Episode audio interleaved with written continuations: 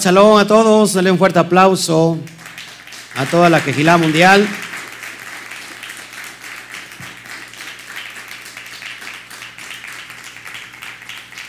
Bueno que esté con nosotros hoy, el día de, esta, este, esta mañana en Shabbat. Gloria a Shem, que el Eterno me los bendiga, que el Eterno me los eh, prospere. Gracias al Eterno por disponer de estos medios tan interesantes, tan importantes como es eh, las redes sociales, donde hoy ah, eh, con un clic podemos salir no solamente en México, sino a todas las naciones, a donde pueda llegar este, este mensaje y este ministerio. Nos sentimos muy halagados con todo lo que el Eterno está haciendo hoy. Y bueno, pues Shabbat se hizo para qué, hermanos? ¿Para qué creen que se hizo el Shabbat? ¿Eh? Para ser instruidos. Así es, el Shabbat eh, significa, se ha transliterado como reposo. En realidad significa más que eso, ¿no? Y mucha gente dice, pues es un reposo, pues simplemente no voy a trabajar y trabajo el domingo. No, eso no es guardar el Shabbat. Guardar el Shabbat es estar instruyéndonos delante de la palabra del Eterno. Eh, muchos a lo mejor en casa no tienen dónde congregarse, no tienen dónde reunirse y lo pueden guardar en casa. Pero en casa, ¿cómo se guardará, hermanos? ¿Cómo creen que se guarda el Shabbat? Instruyéndose, instruyéndose en la Torah. Entonces, hermanos, eh, pero el Shabbat se hizo para que todo el cuerpo de qué? Del Mashiach, es decir, el cuerpo, lo que se le ha llamado como iglesia, eh, que es la, el cajal, la quejilá, sea qué? Unificada, sea unida.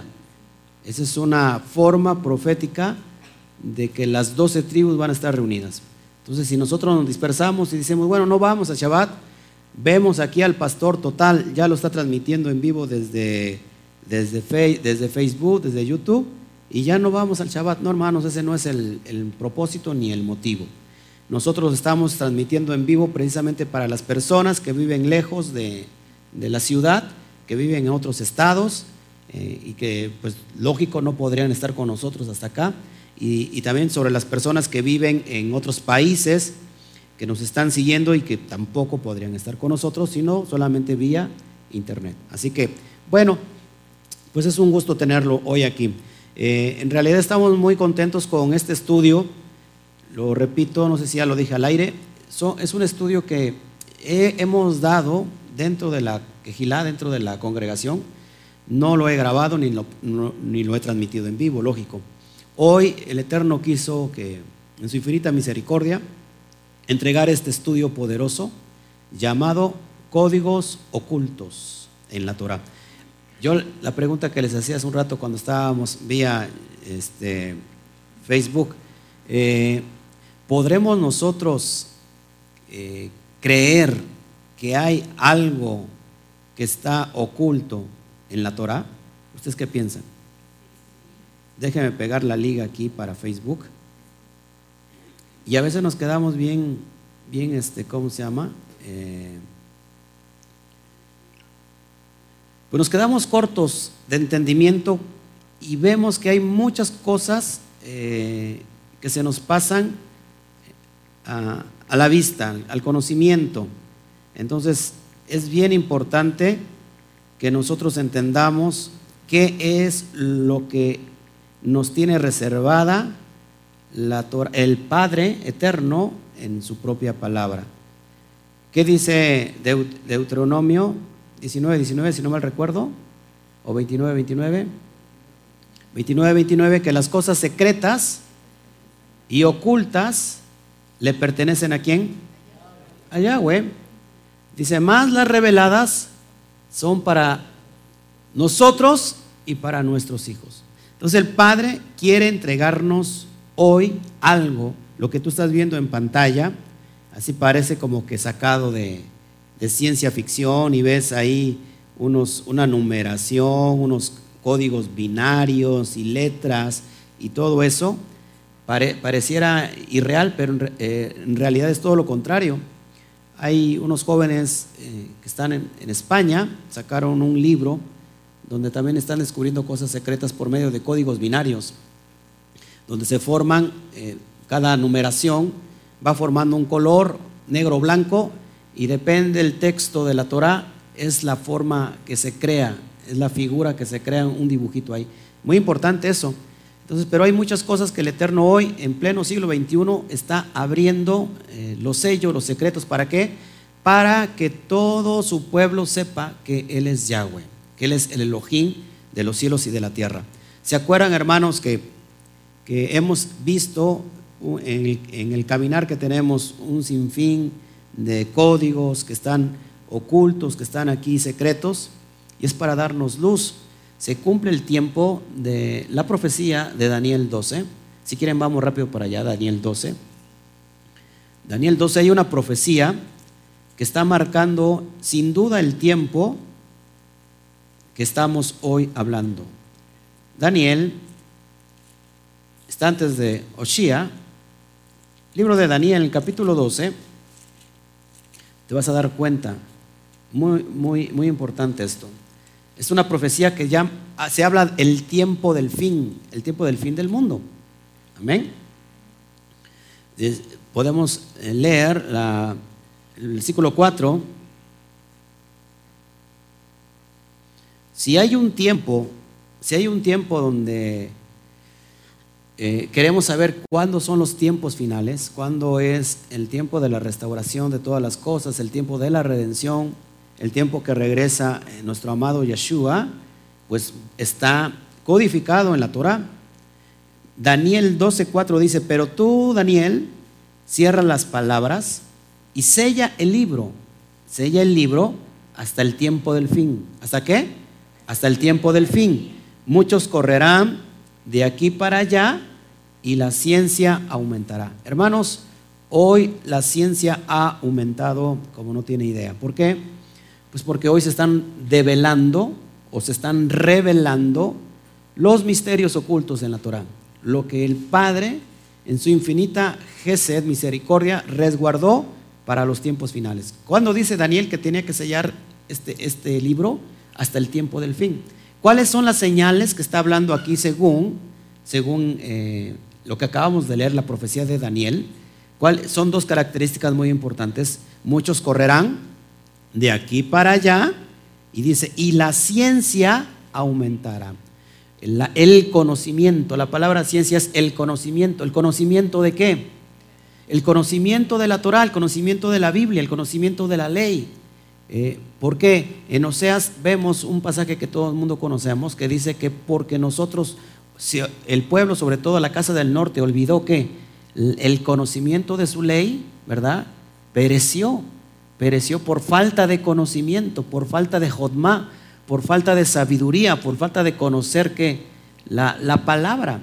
Y que por ello dice que Él también se va a olvidar de nuestros hijos. Hermanos, entonces los tiempos postreros, si a un pueblo se le dio carta de divorcio, con lo que hablamos ayer, se le despidió porque por rechazar la ley, y dice Oseas, Oseas está, ¿a quién hace referencia Oseas? ¿A quién está eh, esta profecía?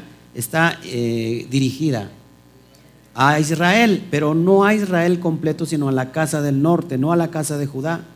Entonces, Oshea, Oshea, que significa salvación, su raíz significa salvación, Moshia. Entonces, él está hablando, eh, perdón, está hablando específicamente a los que están perdidos entre todas las naciones. Y Oseas, vamos para allá, por favor, en el libro de Ahí, mi juntito, 4, 6 de Oseas, en el libro, en el capítulo 4, versículo 6. Me voy a ir muy despacio, no sé por qué me estoy yendo rápido. La verdad es que para, es para este, 4, 6, dice así, ¿ya lo tienes? Mi pueblo fue destruido porque le faltó conocimiento. Por favor, si lo puedes subrayar, le faltó conocimiento. ¿Cuál conocimiento? Ahorita lo vamos a ver. Por cuanto desechaste el conocimiento, estaba hablando Yahweh, yo te echaré del sacerdocio. Y porque olvidaste la ley de tu Elohim, de tu Dios, también yo me olvidaré de tus hijos. ¿Estás viendo? Jóvenes allá atrás pongan atención porque les voy a preguntar al último. Examen especial para los jóvenes. El que me conteste bien se puede casar. Ya se puede ir a casar allá al cerro. ¿Ok? ¿Qué les faltó al pueblo de Israel, a la casa del norte? ¿Qué desechó? ¿Qué desechó? La ley. ¿Quién ha desechado la ley en estos tiempos y en esta generación que estamos nosotros viviendo? ¿Quién ha desechado la ley? Toda la cristiandad.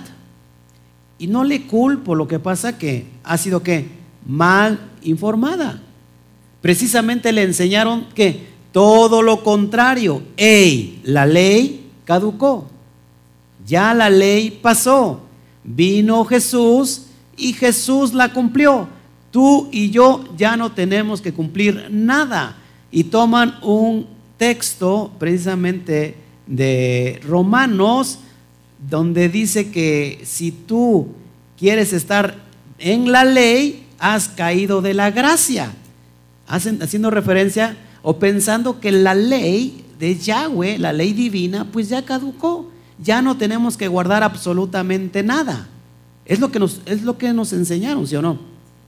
En realidad, ya no tenemos que guardar nada.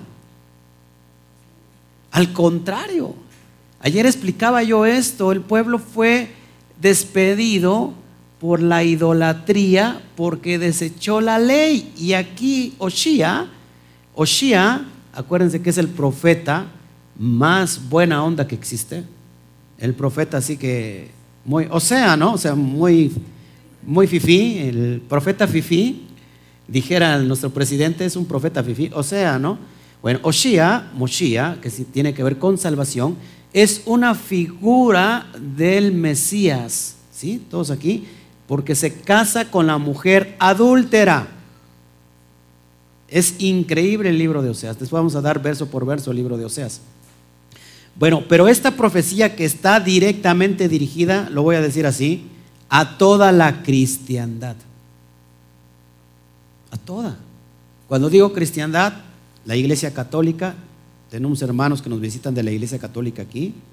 Y todas las demás denominaciones llamadas protestantes.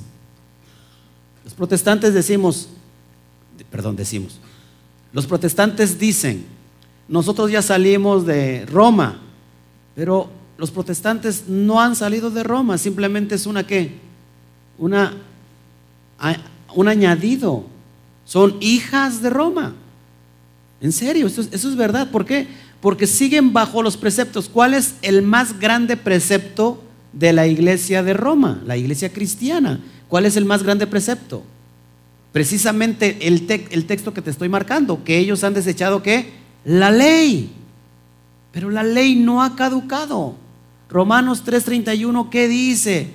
Por lo cual, por la fe, invalidamos la ley en ninguna manera, sino que confirmamos la ley. Romanos 2.13, ¿qué dice?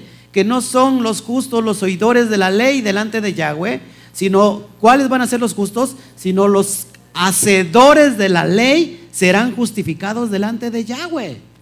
Es impresionante que la ley no ha caducado, la ley es santa y es buena y es justa, dice el mismo Rab Shaul.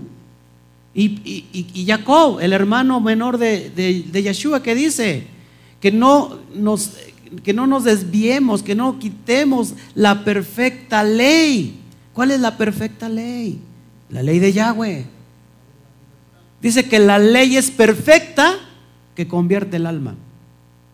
Lo dice el Salmo 119. La ley es perfecta que convierte el alma.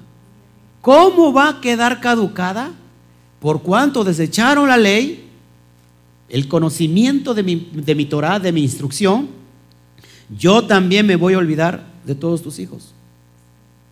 ¿Qué es lo que podemos hacer nosotros? ¿Cómo retroceder a esa, ojo aquí hermanos, ¿eh? Esto es una maldición. Esta es una maldición. Ya estaba profetizado. Deuteronomio 30, vamos rápido para allá, estamos hablando de secretos ocultos. Yo estoy hablando lo que el Eterno me está poniendo en mi corazón. Deuteronomio 30.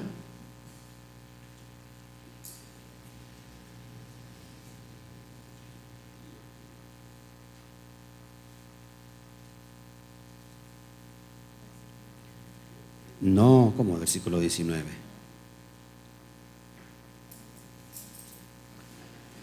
En Deuteronomio 30 estamos hablando del texto de la Torah, de la ley de Moisés, pero les había entregado sus leyes, su Torah, y cómo profetiza el propio Yahweh hablando de este tiempo, hablando de este contexto. Fíjate cómo dice, versículo 1, sucederá que cuando hubiese venido sobre ti todas estas cosas, la bendición y la maldición que he puesto delante de ti, y te arrepintieres en medio de todas las naciones a donde te hubiera arrojado Yahweh tu Elohim, y te conviertas a Yahweh tu Elohim, y obedecieres a su voz conforme a todo lo que yo te mando hoy, tú y tus hijos, y con todo tu corazón y con toda tu alma, entonces Yahweh hará volver a tus cautivos y, vendrá y tendrá misericordia de ti y volverá a recogerte de entre todos los pueblos a donde te hubiera esparcido Yahweh tu Elohim. Ya estaba profetizado que el pueblo de Israel, sobre todo las diez tribus, iban a ser que esparcidas, llevadas entre todas las naciones. Antes, de esto vemos en Deuteronomio 28, 29, ¿qué, ¿qué vemos ahí? ¿Qué encontramos ahí de interesante? las bendiciones y las maldiciones. Ojo aquí, ¿eh? Que Yahweh no es el que maldice. Yahweh pone los límites. No sé si me explico. Yahweh pone las cercas. Y si agarramos eh, la interpretación de que somos ovejas, ¿qué pasa cuando una oveja se brinca el redil? Que es que está expuesta a que los lobos rapaces la devoren. ¿Es culpa de Yahweh la maldición? ¿O es culpa de la desobediencia del hombre? Entonces lo que estamos viendo en Oseas 4:6 es una maldición por la desobediencia del pueblo de Israel de la casa norteña. ¿Qué qué? Se fueron, se esparcieron entre las naciones y ahí se asimilaron y perdieron qué? toda la identidad. ¿Y qué dice este pueblo ahora? No, nosotros no queremos la ley. Dice Efraín, la ley que es, es cosa extraña para mí. No sé si hemos escuchado ese, texto. ¿Qué es la ley? Cosa extraña para mí. Entonces dice Yahweh, por cuanto desechaste la ley, el conocimiento de mi ley, yo también te voy a desechar del sacerdocio. ¿A qué nos ha llamado el, el Eterno? Y lo dice Pedro, a una nación que, ¿de qué? De sacerdotes, de reyes y sacerdotes, una nación santa. Amén. Entonces, hermanos, tenemos que, que entender que nosotros tenemos que, ¿cómo echamos atrás esa maldición?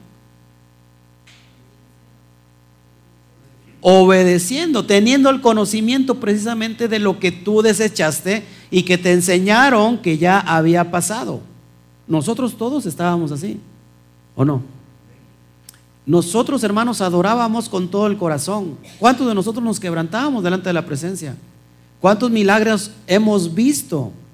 Y pensábamos que le estábamos agradando al Eterno, cuando realmente estábamos en completa qué? Desobediencia. ¿Cómo retroceder? A ver, jóvenes, entonces, si hay una maldición sobre nuestros hijos y sobre sus hijos, ¿qué haríamos, jóvenes, para revertir esa maldición? Ojo, que la maldición no, la, impone Yahweh. La, la maldición uno la escoge por brincarse los cercos de protección. ¿Cómo se revierte, hijos, esa maldición? ¿Cómo creen que se revierte esa maldición? Ajá, ok, pero estoy hablando a los jóvenes, a los niños que están ahí atrás. ¿Cómo, cómo jóvenes, cómo lo haremos? Obedeciendo a Yahweh. ¿Qué, ¿Qué tendríamos que obedecer?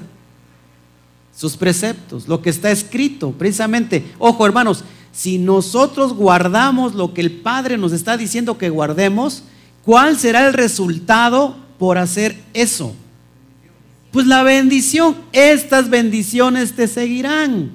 Serás bendito al levantarte, al acostarte, bendito eh, en el campo, bendito en la ciudad, benditas tus bestias, todo, o sea, todo, todo, tu, ganado, tu, tu, canasta, tu, tu cesta, todo será bendición. ¿Por qué? Por la obediencia. Pero podrán decir mis hermanos que nos están visitando, pero ¿cómo vamos a obedecer algo que no conocemos?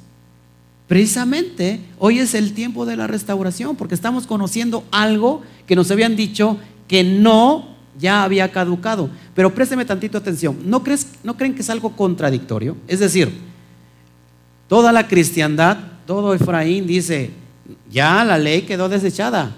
Ah, pero agarramos las promesas de Devarín, de Deuteronomio. Esas sí las agarramos. No, entonces no la ley ya, desechó, ya quedó desechada. ¿Por qué se pide las ofrendas y los diezmos tanto en el catolicismo como en la iglesia cristiana? ¿De dónde viene eso? De la ley de Yahweh. Entonces, ¿por qué tomas algo que tú dices que ya caducó? ¿De dónde son las primicias? Las primicias son del concepto de la ley de la Torah. Entonces, ¿por qué tomas, quieres pedir primicias cuando eso ya quedó abolido según como tú lo relatas? ¿No, estamos agarrando solamente lo que nos conviene? ¿No creen que solamente es conveniencia? Bueno, de eso sí me conviene. Ah, guardar el Shabbat no me conviene. No, no. Este, esto sí, esto no. ¿Acaso eso, eso puso el, el Padre como un plan perfecto? Él dijo, no, has desechado mi ley. Ah, bueno, tú lo quieres así. Pues yo me voy a olvidar de ti y de tus hijos. Te voy a quitar la herencia, el título que se le da a Efraín. Ojo, Efraín, hermanos, tiene un título de primogénito mejor. Él es el primogénito. Y Efraín no lo sabe. Efraín es el hijo pródigo. Efraín es toda la cristiandad, incluyendo Roma y todas sus hijas, sus denominaciones. Yo no entiendo el insulto cuando, cuando un cristiano insulta a un católico. Si son, son de la misma madre. Lo que pasa es que el Padre no es de madre, el Padre es eterno. Cuando nos despadramos, cuando nos quitamos, cuando quitamos al Padre para convertirnos ahora a una madre que no tiene título, por no decir otra cosa. ¿Cuándo nos despadramos? Pues precisamente cuando vino Roma y Roma impuso su ley sobre la propia ley establecida del Eterno. ¿A quién le vas a hacer caso tú que me estás viendo? ¿A quién le vas a hacer caso? ¿Al Eterno? ¿Al Padre que hizo los cielos y la tierra? ¿O a la madre que te está imponiendo Roma? Al Creador. Vuélvete a Él. Y entonces cuando tú regresas a Él, por amor, por necesidad, por quebrantamiento, guarda su ley, guarda su Torah, guarda su instrucción, ¿qué va a pasar? Todo el retroceso de maldición se va a venir para abajo. Porque entonces ahora tú eres bendecido al levantarte, al acostarte. Tú eres bendecido en el campo, eres bendecido en la ciudad, en tu trabajo. Todo lo que, lo que toque en tus manos va a ser productivo, eh, bendecido. Y tus hijos van a ser bendecidos también. Ya estás haciendo qué? Camino para la bendición de tus hijos. Se está retrocediendo toda la maldición. Las maldiciones que vemos, hermanos, se, traducen en enfermedad. Por ejemplo, la bisabuelita murió de, diabetes. Después viene la abuelita, murió de diabetes. Después viene la mamá, muere de diabetes. Ya la hija, ¿qué creen? Tiene diabetes. Van al médico, ¿qué les dice la ciencia? Esto es algo normal. ¿Por qué? ¿Qué dicen? Es una herencia ¿qué? genética. Es, y tienen razón, porque la maldición se va reproduciendo en la sangre, en los genes. Queda un código grabado en tu genética que cuando tú te reproduces con tu esposa y lo que sale de ahí, los frutos, los hijos, vienen con ese código genético establecido por la desobediencia a tu creador. La ciencia lo que lo confirma. Entonces, hermano, Y mucha gente dice, pues sí, o sea, a mí me tocó vivir esta vida y, y, desde mis antepasados se han muerto de diabetes, yo también me voy a morir de diabetes. Ya está la persona que predispuesta. Pero hay una noticia en este día de que puede retroceder todo eso. ¿Cómo lo retrocedo? Guardando efectivamente los pactos del Eterno. ¿Dónde están los pactos? Escritos en la ley. ¿Qué necesitas? Un conocimiento. necesitarás mucho, mucha revelación, es decir, que venga un ángel, que venga el propio eh, Elohim y te hable al oído, o con que tú los leas y que sabes que están escritos, hazlo simplemente. ¿Saben, hermanos? A, través de todo eso, yo estoy haciendo brecha por mi hijo y por los hijos de mi hijo. Y por los hijos de mi hijo. Y los hijos de los hijos de los hijos de mi hijo. Eso es lo que estamos haciendo. Y todas esas bendiciones nos están llegando. ¿Por qué? Por la obediencia. Será tan fácil entender el meollo, el, el propósito del, eterno en cuanto a una vida de prosperidad para nosotros. Será muy difícil entenderlo. O hay un corazón que no simplemente no está dispuesto. ¿Cuántas personas viven como personas ingobernables? O sea, no hay gobierno, se dejan gobernar.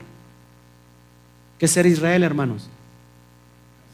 Precisamente dejarse gobernar ahora por aquel que tiene más experiencia que tú y que yo. Créanme que Él tiene toda la experiencia del universo. Él lo creó. Si te dejas gobernar por Él, todo lo que va a venir a consecuencia es bendición.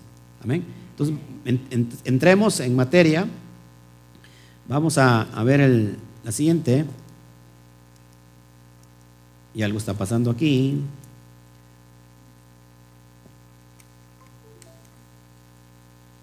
Gloria al Eterno por todo lo que nos está dando. ¿Están preparados? Ok, está muy lenta esta cosa. Vamos para allá. Entonces, códigos ocultos en el texto de la Torah escritos por la mano de Yahweh, le puse así como, como subtítulo. Códigos ocultos en